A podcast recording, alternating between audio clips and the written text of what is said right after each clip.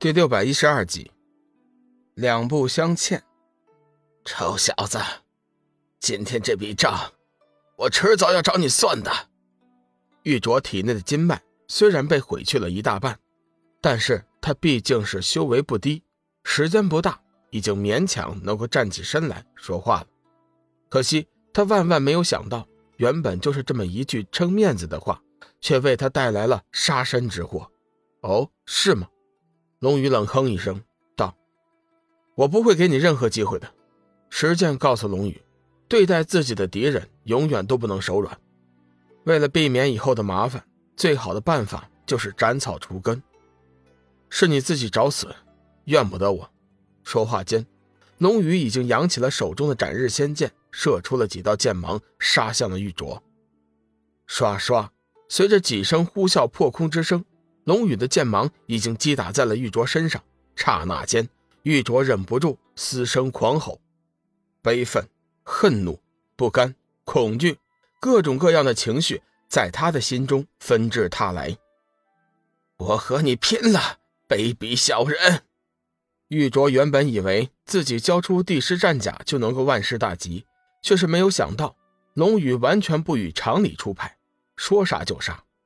玉哲聚集全身剩余的力量，闪电冲出，双手带起一团魔云，朝着龙女冲了过来。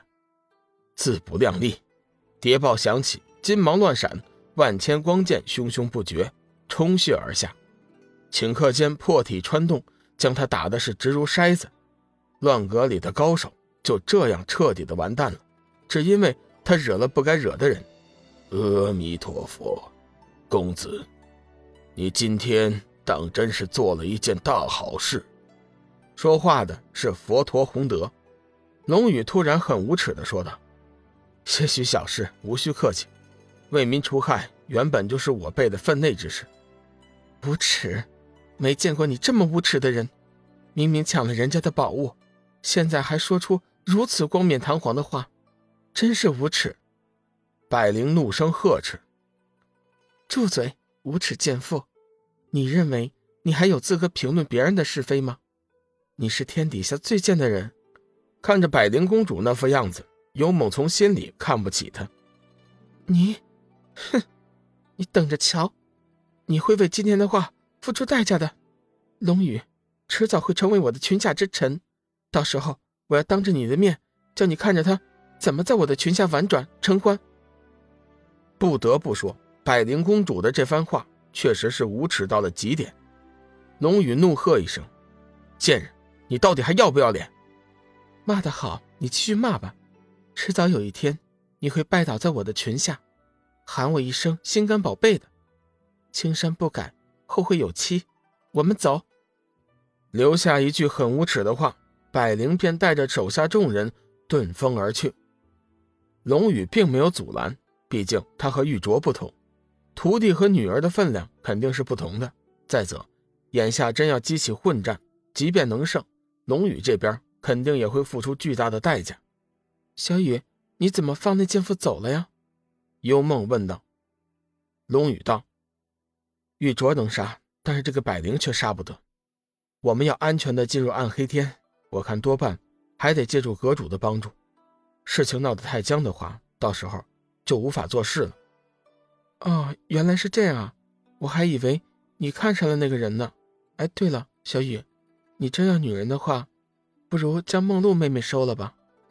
幽梦借题发挥，龙宇心头一颤，不自觉地看了梦露一眼，脑海中突然想起了林海散人当初对他说的那番话：真爱吗？龙宇暗暗苦笑，自己可真别害了梦露才好。老大，那帝师战甲是什么样子？我看看行吗？志远见龙宇面色尴尬，急忙上前，把话题转移开来。龙宇暗夸志远聪明，随即说：“啊，先前我也没有仔细看过，现在大家一起看看吧。”心念所至，第十战甲已经出现在了地上，众人纷纷上前观看这上古洪荒遗物。看上去似乎不怎么起眼呢，梦露说道。嗯，是啊，很普通的，而且还是黑色的，样子也太难看了。幽梦也是不太喜欢这个战甲。太乙金仙天罗道：“几位仙子，你们都错了。这帝师战甲乃是洪荒遗宝中的一等一的宝物。玉镯虽然得了这战甲，却不知道这战甲的用法，这才没有发挥出战甲的威力。否则先前的战斗，谁胜谁负还说不定呢。真有那么厉害吗？不错。”停了一下，太乙金仙天罗突然道。公子，今天的事情已经闹大了，我看阁主定不会与你罢休的。阁主修为通天彻地，你与他打起来实在是不妙啊！不如你现在将这帝师战甲炼化，炼为己用，万一你和阁主对战，也能多些胜算。龙宇微微动容，天罗的这些话确实有道理。原本他还在发愁，帝师战甲到底是送给小玉还是幽梦。现在却不用烦恼了，谁也不送了，就自己留着吧。当然，这也是权宜之计。天知道那阁主修为究竟到了什么地步。若非如此，龙宇确实是想把这帝师战甲送给自己的女人。可是这战甲究竟该如何炼化呢？龙宇仔细看了一会儿，战甲的炼制手法高明，他一点端倪都没看出来。太乙金仙天罗道：“公子莫急。”在下正好知道这炼制之法，我现在就传于你。说着，天罗就伸手按在了龙宇的额头，将那炼制之法传了过去。龙宇只觉得一股暖流涌入了脑海，瞬间功夫就已经知晓了那战甲的炼制之法。多谢成全，为了表示我的谢意，请收下这颗丹药。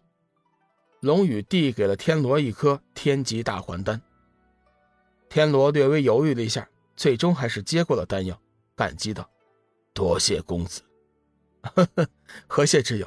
你为我做事，我付你报酬，大家两不相欠。”